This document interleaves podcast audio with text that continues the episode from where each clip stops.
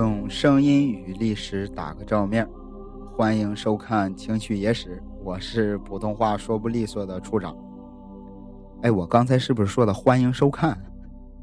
不好意思，不好意思，应该是欢迎收听啊！欢迎收听《情趣野史》，我是普通话说不利索的处长。这一期啊，咱们还是接着聊秦始皇后宫的那点事儿。上一期啊，赵高给咱们上演了一出指鹿为马，同时呢，也给咱们留下了一个小思考：赵高他怎么就这么大的胆子，敢在皇帝面前颠倒是非？他这个秦二世皇帝胡亥怎么就这么笨啊？笨到鹿和马都分不清了？其实啊，我觉得这件事儿，他的这个问题还是出在胡亥身上。首先，胡亥这个人有个最大的特点，包括秦始皇在世的时候，他的这个特点就显露无遗。胡亥这个人啊，对自己信任的人是极度的依赖，甚至到了盲目信任的程度。后来秦始皇去世之后，啊，胡亥的这个特点就很自然的转移到自己老师赵高的身上。其次，赵高是什么人啊？秦始皇之所以选他给胡亥当老师，这就证明秦始皇对胡亥，呸，秦始皇对赵高也是非常的信任。赵高最开始的时候担任过这个尚书组使，相当于咱们现在的秘书。秘书啊，虽然官不大，但是需要他处理的都是些这个机密重要的工作。再后来啊，又提拔成了这个中车府令。啊，兼这个行西府令事，主要就是负责秦始皇的这个御前车马，而且还掌管着秦始皇的玉玺。赵高能到了这个地步，说明已经是秦始皇的心腹了。甚至有一次，这个赵高犯了重罪，蒙毅啊要治他死罪，秦始皇不但赦免了他，而且还是官复原职。那秦始皇。对赵高的这种信任，胡亥肯定是从小到大也是看在眼里。所以说，胡亥继位之后，也没有理由不信任自己老爸如此信任的心腹。从最开始的这个沙丘之变，胡亥就是听了赵高的诱导啊，年纪轻轻的二十岁就上了贼船。当了皇帝之后，又是听了赵高的这个劝诱。啊，断绝了亲情，诛杀自己的兄弟姐妹。后来啊，正值用人之际，胡亥想要释放蒙毅，重新启用，但最后还是听了赵高的话，放弃了这一决定。包括再往后，啊，胡亥不见群臣，让赵高担任自己唯一的代理人，让他这个过度的干涉朝政，这通通都是听了赵高的鬼话。甚至是陈胜、吴广都起兵造反了，哎，他还是听赵高的，认为只是小小的山贼作乱。结果最后，啊，项羽灭了秦军的主力，刘邦率大军逼近关中。赵高这老小子一看这是大势已去，立即发动了政变，哎，让他当这个宫廷警卫队长的弟弟赵成，和他的女婿咸阳市长严乐去向胡亥逼宫。俗话说：“死前吐真言啊！”胡亥在临死前啊，跟严乐有过一段对话，大体意思是：胡亥说：“说我能不能再见丞相一面？”严乐说：“不能。”胡亥又说：“能不能给我一郡之地，让我降级当个王？”严乐说：“不能。”紧接着，胡亥说：“不当王也行。”啊，能不能让我当个万户侯啊？严乐说不能。最后胡亥实在是没办法了啊，就说：“那我那我当个平头老百姓吧。”啊，总之能让我活着就行。严乐说不能。最后，秦二世皇帝胡亥在自己的皇宫里自杀身亡。其实，在这个过程中啊，胡亥一共说了四句话。最后的三句是一种求生欲的表现，啊，想要活着，但是唯独他说的第一句，他临死前的第一个愿望，就是想见自己的老师赵高一面。由此可见，指鹿为马这件事儿并不是因为胡亥傻，更多的还是因为胡亥对自己老师赵高的这种信赖。也可能秦始皇非常宠爱胡亥，也正是因为胡亥这种对人格外的信任、过分依赖的这种特点。不过说到这儿，还有一个原因是我们不得不考虑的：秦始皇对胡亥的宠爱。有没有可能跟胡亥的母亲有关呢？毕竟当时的历史环境就是子凭母贵，啊，然后再母凭子贵的这种套路，爱屋及乌这种事儿，古往今来发生过太多次了。但是关于胡亥的母亲，史料上没有任何的记载。其实，这在当时的那个时期是非常奇怪的一件事儿。特别是在秦汉体制的政治格局当中，不管是皇后也好，还是王后也好，哎，通常在当时都是非常低调的，哎，对一些这个政治方面的事情啊，几乎都不干预。可是，一等到皇帝或者说他自己的夫君过世之后，他们年幼的儿子当了皇帝，他们变成了位高权重的太后，接下来，哎，就会积极的干涉朝政。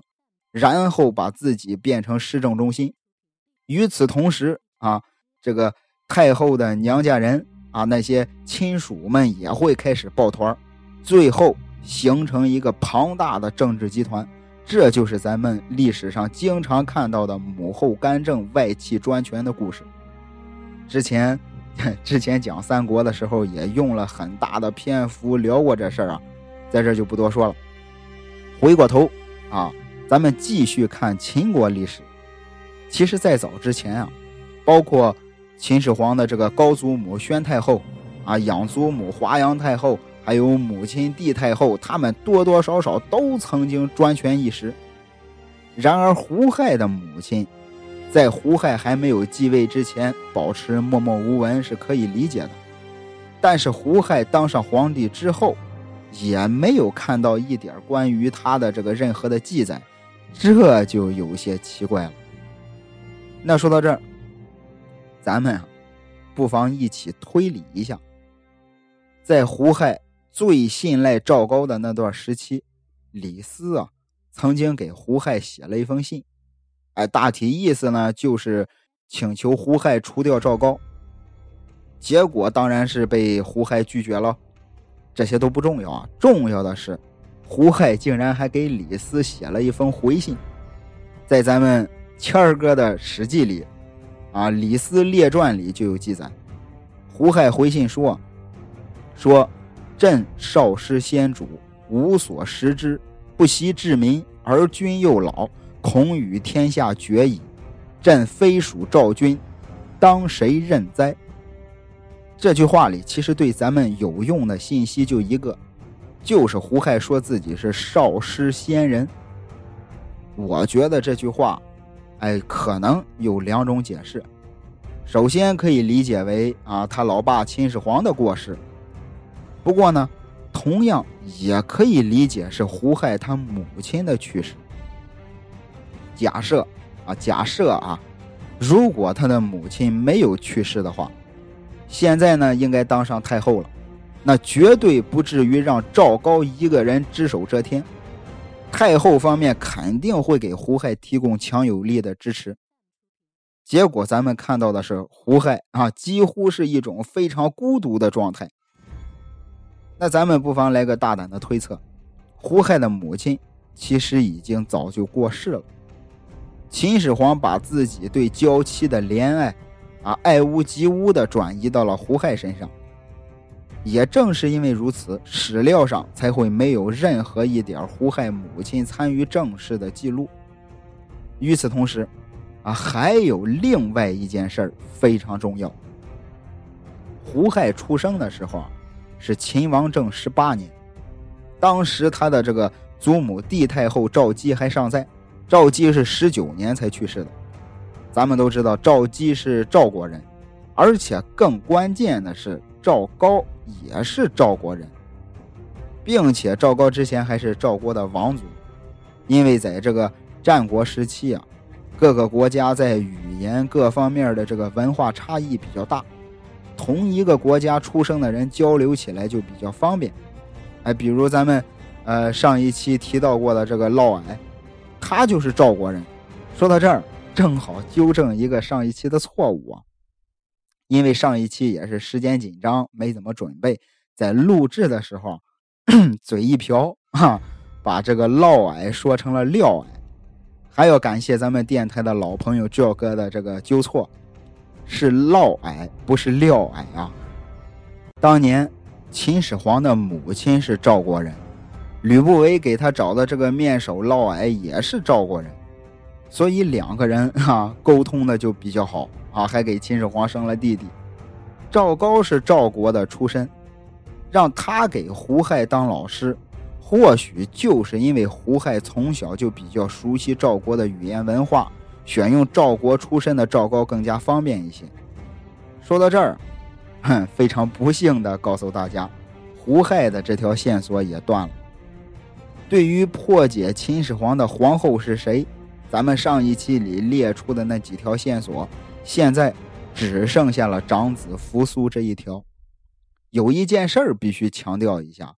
扶苏是秦始皇的长子，并不是太子。可是，册立太子这件事儿，尤其是在中国古代，那绝对是一件刻不容缓的大事儿。况且，这个秦国的王位继承制度很早之前就已经确立了，在位的秦王必须正式册立太子啊，以及太子的继承人。你比如说，秦昭王在位的时候。啊，这个安国君嬴柱就是太子。与此同时，嬴异则是太子继承人。秦昭王去世，啊，安国君继位。就算安国君嬴柱当了三天秦王就死了，啊，就算后来嬴异也只在位三年，但是中间没有出现过任何的这个继承人纠纷，所以嬴异死后，嬴政顺利继位。但是秦始皇嬴政没有册立太子，他死后才会出现幼子篡权的悲剧。换句话说，是秦始皇亲手种下了亡秦的祸根。但是秦始皇为什么不立太子呢？况且他这么做直接违反了秦国的这个继承制度。一个统一了六国、杀伐果断的君王。怎么在这件事上犯起了糊涂呢？所以这里边肯定有问题。接下来啊，咱们就可以从扶苏这条线索入手，因为当时帝国上下里里外外所有人都明白，扶苏是最被看好的接班人，他是距离皇太子宝座最近的一个。在在谦儿哥笔下，啊，扶苏第一次出现。是在秦始皇三十五年，此时的秦始皇四十八岁，而扶苏应该还不到三十。扶苏的出现与一件著名的历史事件有关，那就是焚书坑儒。关于这件事儿，我就不具体分析了，因为太出名了，而且讲过的人也很多了，百度百科也分析的头头是道，咱们还是。主要看啊这件事儿跟长子扶苏还有秦始皇之间的关系。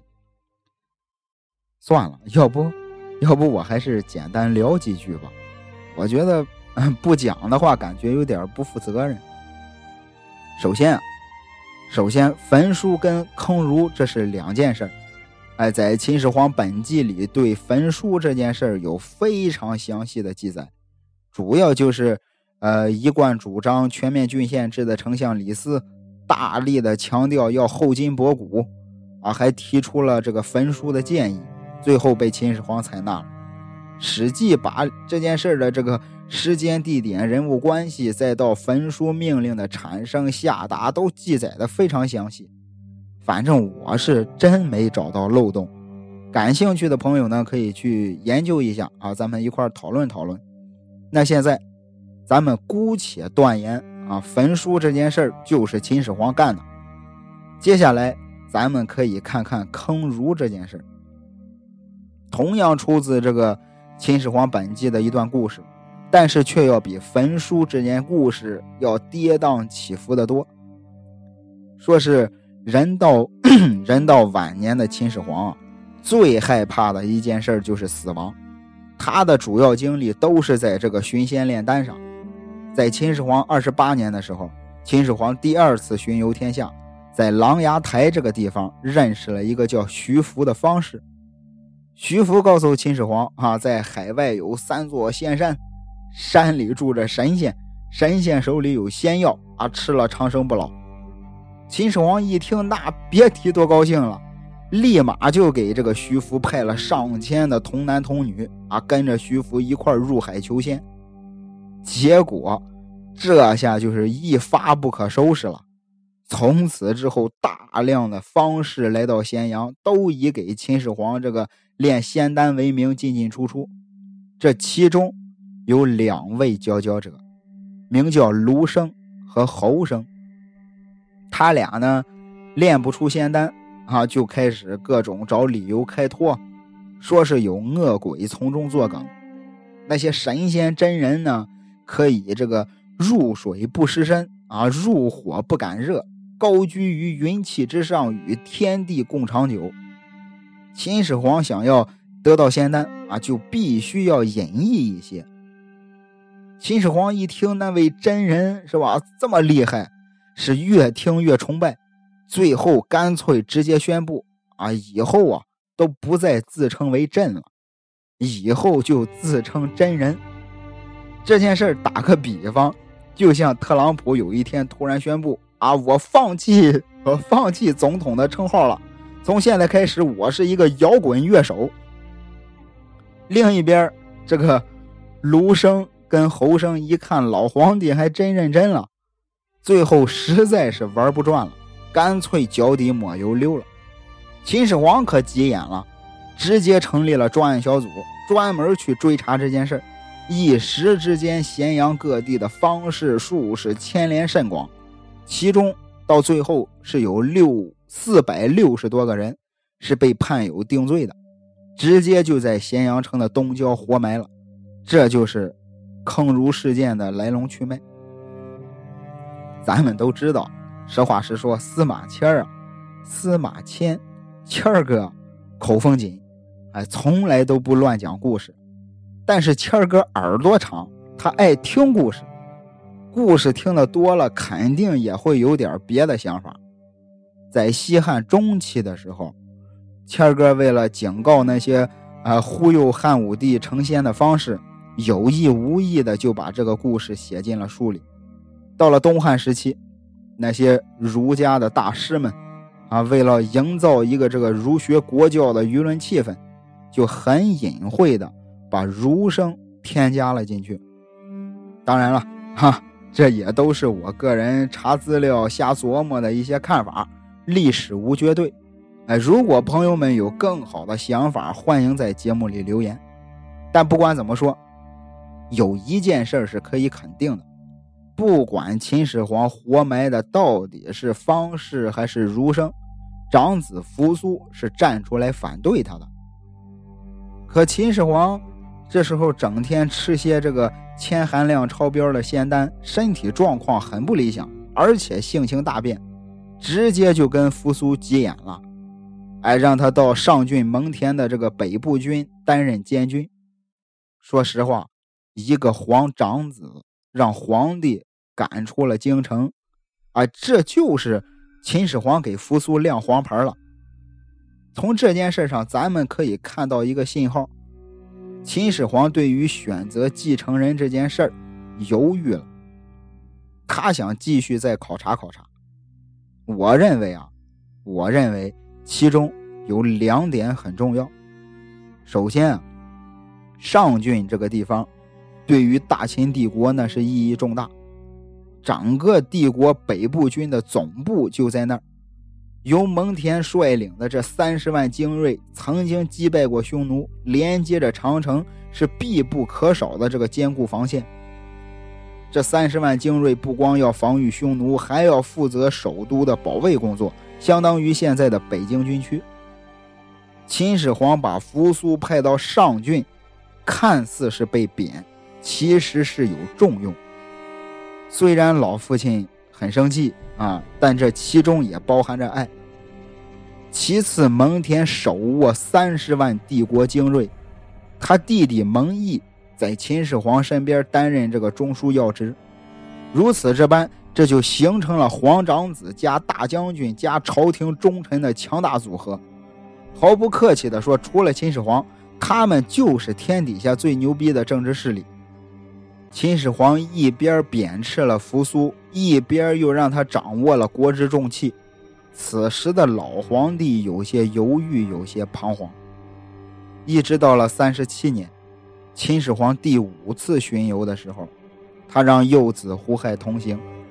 秦始皇这个举措又给了我们另一个信号，他在向朝廷百官，甚至是全天下展示，他有可能会立胡亥当继承人。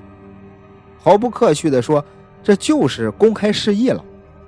也是正好利用这次巡游考核一下胡亥，可惜啊，这个考核的结果是很不合格的。为什么这么说呢？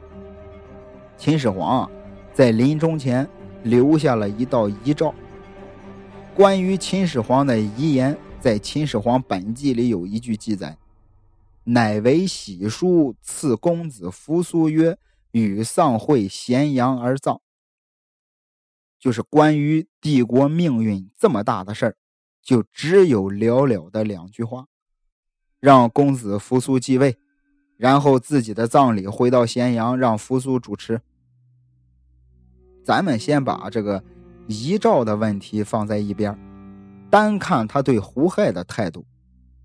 秦始皇临死的时候，唯一一个在他身边的儿子就是胡亥。他并没有把后事交代给胡亥，而是托付给了远在千里之外的扶苏。所以说，秦始皇对胡亥的考察结果是让他很不满意的。接下来啊，就发生了沙丘之谋，啊，这个在上一期讲过了，就不多说了。我认为，关于沙丘之谋，最关键、最关键的一个问题就是遗诏，或者换句话说，秦始皇真的有留下遗诏吗？这封遗诏里究竟写了些什么？其实，在咱们中国历史上最说不清的一个问题就是遗诏，因为死无对证嘛。但是从历代的案例中，我们也可以得到一个粗略的总结。首先，第一种就是根本没有遗诏，还是处理这件事的人根据自己的意愿胡编乱造。熟悉明史的朋友肯定知道，明代这种事儿是最多的。那第二种就是最好的一种可能，啊，遗诏被顺利的执行，也没有人从中作梗。最后一种就是有遗诏，但是它的内容不利于一部分人，所以这部分人就篡改了遗诏。其实，遗诏啊，我认为啊，就是活人借死人的嘴说话。如果死人说的好啊，那就万事大吉；如果死人没话说，那活人替他说。万一死人说的不好，那活人就重新修改了再说。在历史上，关于遗诏的真假，大多数都是难以辨别了。可咱们说了那么多，秦始皇的遗诏属于哪一种呢？很多这个专家。历史学家、各种公众号也都分析过这件事儿。我觉得，我个人认为啊，这件事儿可能真没那么复杂。可能秦始皇当时说了不止这两句，后来赵高他们篡改遗诏啊，把对自己不利的都删除了，而仅存的那两句话，可能也不是秦始皇的原话。说不定是谦儿哥四处打听的。不过秦始皇在遗嘱里只提到了扶苏这件事儿，却是事实。而证人就是赵高本人。哎，在这个《史记·李斯列传》里就有记载，当时赵高啊扣留了秦始皇的遗诏，直接就来见胡亥了。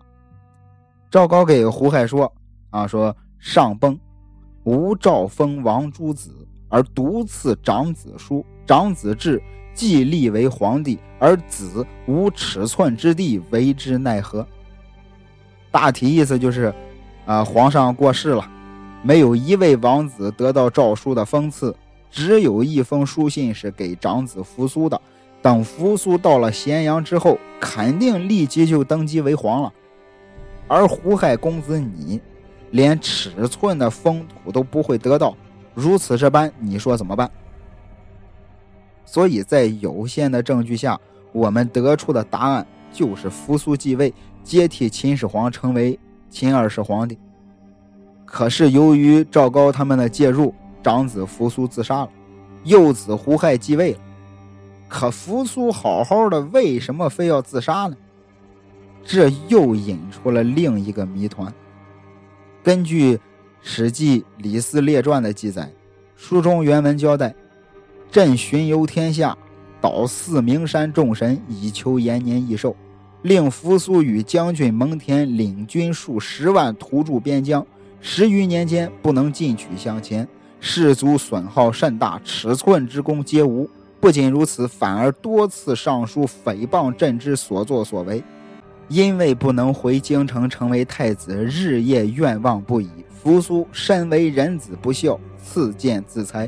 将军蒙恬在外辅佐扶苏，知其心思谋怨而不能匡正，为人臣不忠，赐死。属下军队交由副将王离统帅。其实，当时赵高跟李斯这是兵行险招啊，他们给了扶苏一封这样的书信，让他自杀。但其实呢？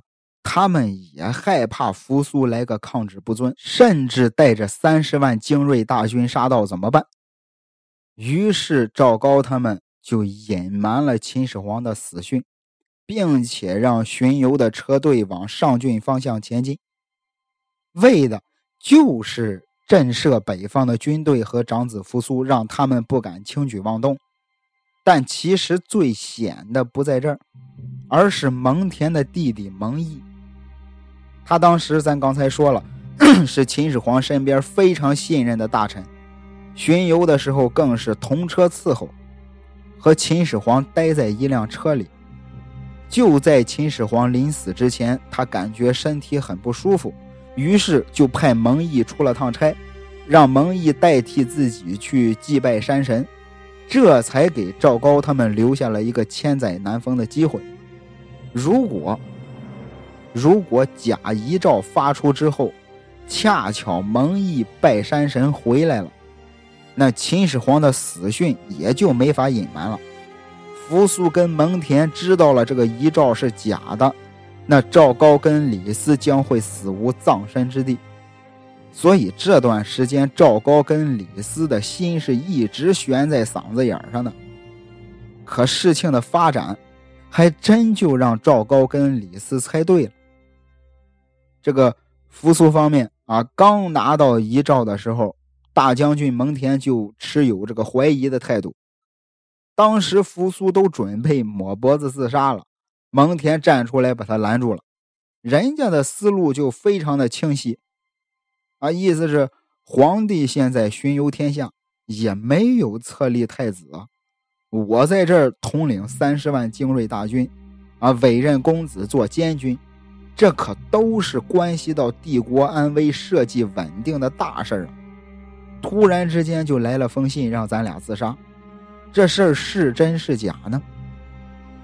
蒙恬就认为扶苏啊，应该上书请求赶过去当面核实，如果是真的，到时候再自杀也不晚。蒙恬的所说的、所想的都是合情合理，而且非常机智。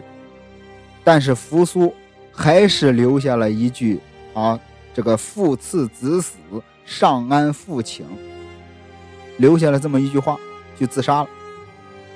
扶苏的死直接影响了历史的走向。对于这件事儿啊，有人说，啊，有人说是扶苏是懦弱，啊，也有人说说扶苏是仁孝。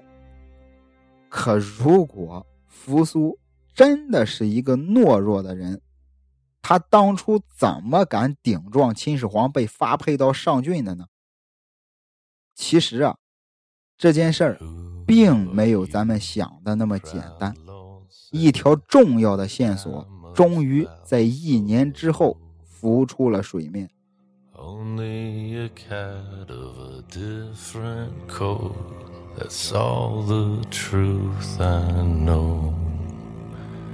And a coat of gold or a coat of red, a lion still has claws, and mine are long and sharp, my lord, as long and sharp as yours.